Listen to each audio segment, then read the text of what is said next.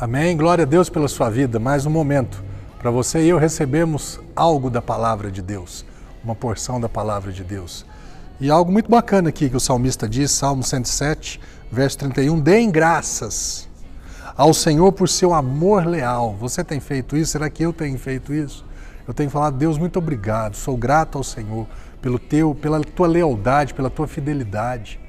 Às vezes né, nos apresentamos diante dele, Deus, tenho sido tão leal, eu tenho sido tão fiel, parece que o Senhor não está fazendo nada, não está me recompensando. Ei, do outro lado, Ele é fiel o tempo todo, Ele é leal o tempo todo. E nós temos reconhecido e, e, e, e ter, sermos gratos a Ele, diante dele. Deem graça ao Senhor por seu amor leal, por seus milagres em favor da raça humana favor, não é nada, é, não, é, não, é, lei, é, é, é graça, é favor que nós não merecemos. São manifestações de Deus que nos favorecem, não porque somos bons, mas porque Ele é bom.